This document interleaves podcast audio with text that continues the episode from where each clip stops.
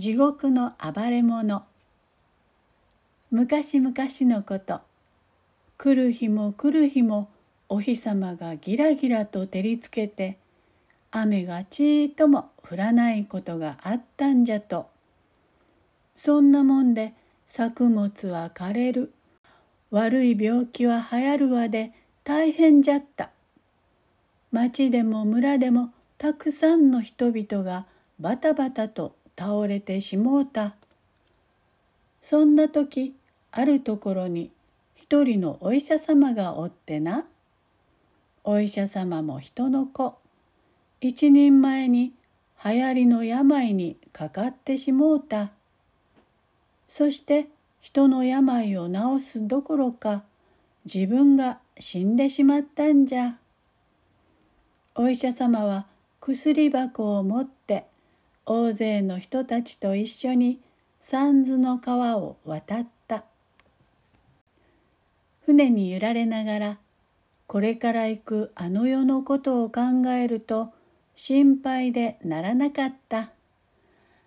地獄へ行くのかそれとも極楽へ行けるだろうか。地獄には恐ろしい鬼がいっぱいいて嘘をついた者は舌を抜かれるそうだがわしはちーとばかり人を騙して金を儲けたりしたからのまあうまくごまかせるといいがそんなもんでお医者様は閻魔大王の前に連れて行かれるとビクビクしながらお辞儀をして言い始めた。あの大王様私めは医者でございます。目腐れ耳だれ虫歯に払いた何でも治してみんなのお役に立ったんでございます。どうぞ極楽へやってくださいませ。閻魔大王は閻魔帳を開いて調べておったがいきなり怒鳴りつけた。こら嘘をつくな。お前は人々を騙して悪毒儲けておったではないか。そ、そんな滅相もない。えい、黙れ。わしに口答えする気か。とっとと出て行け。貴様は地獄行きじゃ。そこで鬼がお医者様をひょいっとつかむと「どれほれ」と投げ飛ばしてしまった。さて次に現れたのが山伏。この山伏かしこまって拙者は世の中の災いを取り除いてきました。極楽へと言いかけた。ところが役人が大王に耳打ちすると大王は怒り出して「こらお前も嘘をついておる。神仏のたたりだと言って人から金を巻き上げたじゃろう。地獄へ行け。そこで山伏も鬼につままれて投げ飛ばされてしまったんじゃ。山伏は地獄の道まで飛んでいったそこにはさっきのお医者様が座っていて「おやあんたさんも地獄行きでこれで二人になりましたな。もう一人いると心強いですがな。地獄に慌てていくこともないしもう一人来るのを待ちましょうや。二人はのんびり座って待っていた。そこへ飛んできたのが鍛冶屋の親父。ほらほらおいでなすった。もしあんたさんも地獄行きですかい？えへへへ。そうなんで生蔵道具を作っていたんでね。こうして三人は連れ立って歩き出した。地獄への入り口まで来ると大きな門の前に赤鬼と青鬼の番人がでーんと睨んで立っている。いかにも恐ろしげなところじゃった。三人は中に入るのが怖くなってぐずぐずしておった。こら、何をしている？さっさと入らんか。鬼の番人に怒鳴りつけられて、三人は慌てて中へ駆け込んだ。中に入った途端、三人はびっくり仰天。目の前に剣の山がそびえていたからだ。ひえあんな山登ったら足が裂けてしまう。どっかい、おいらに任しとけ。鍛冶屋は剣を折って鉄のわらじを三足作った。これで歩けば剣がポキンポキン折れるでよ。ほほう、そりゃ面白い。では早速。ポキン、ポキン、あらよ。おやおや、こりゃ面白い。後から来る人のために道を作っておこう。こんな調子で三人は面白がって剣の山をどんどん登っていった。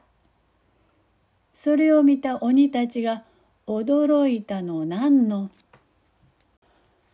おい、大変だ。なんだなんだ。あ、なんてやつらだ。大王様に知らせなきゃ。三匹の鬼たちは息を切らして閻魔大王のところへ走っていった。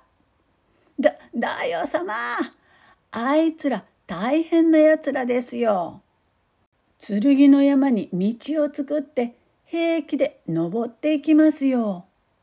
な、な、なに剣の山に道を作ったじゃと？ば、ばっかもん。黙って見ているやつがあるか？さっさとひっ捕らえて釜の中へ放り込め。釜茹でじゃ。釜茹でにするんじゃ。どんどん火を燃やせ。閻魔大王はカンカンに怒って鬼どもを怒鳴りつけた。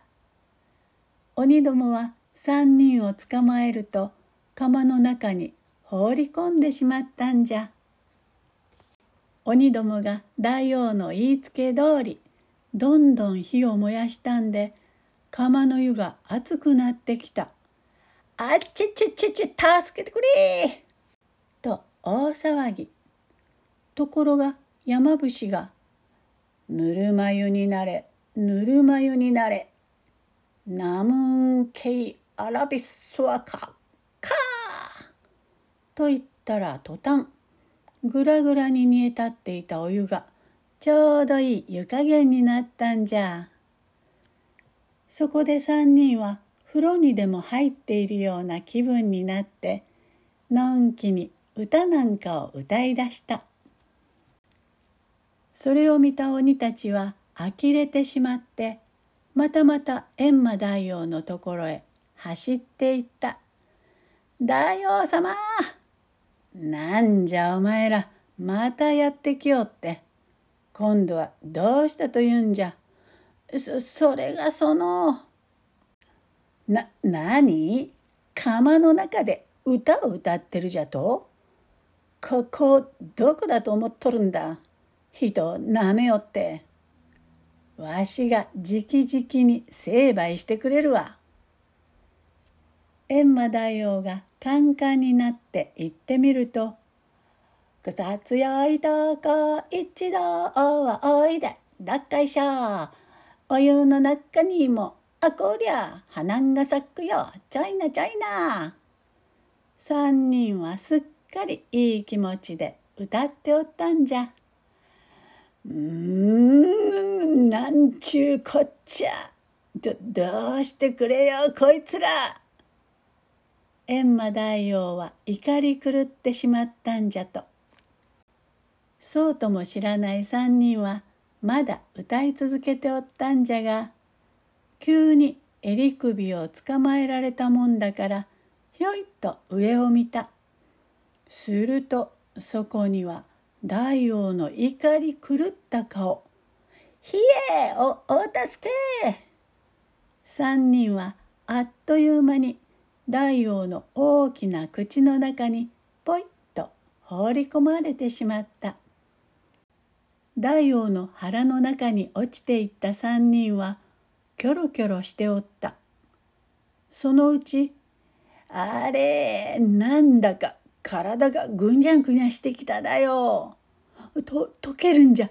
体が溶けてしまうんじゃ」と山伏と鍛冶屋は泣き出したがさすがはお医者様。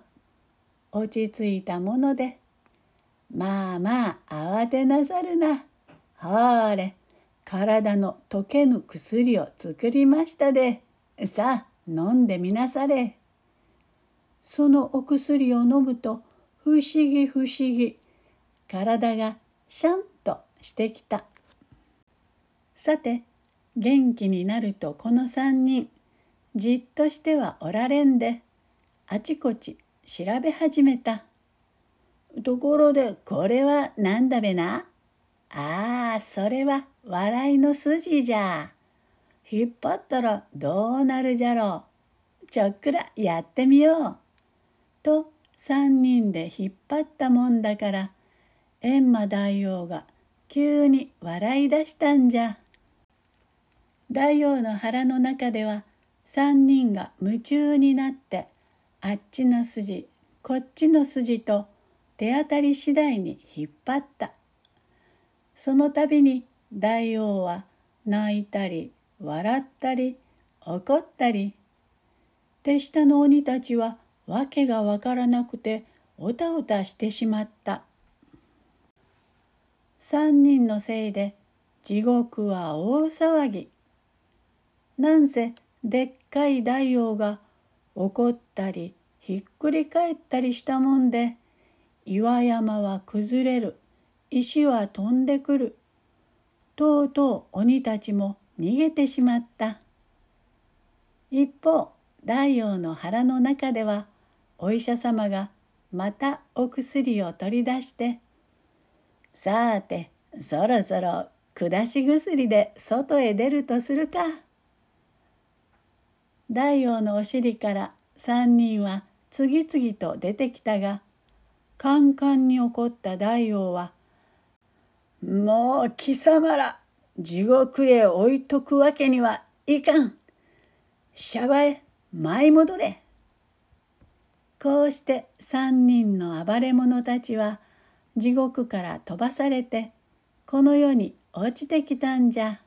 あはははは。三人は顔を見合わせて大笑いした。なんとまたこの世へ戻ってこられたのだからの。それからは3人一緒にいつまでもいつまでも仲よう暮らしたということさ。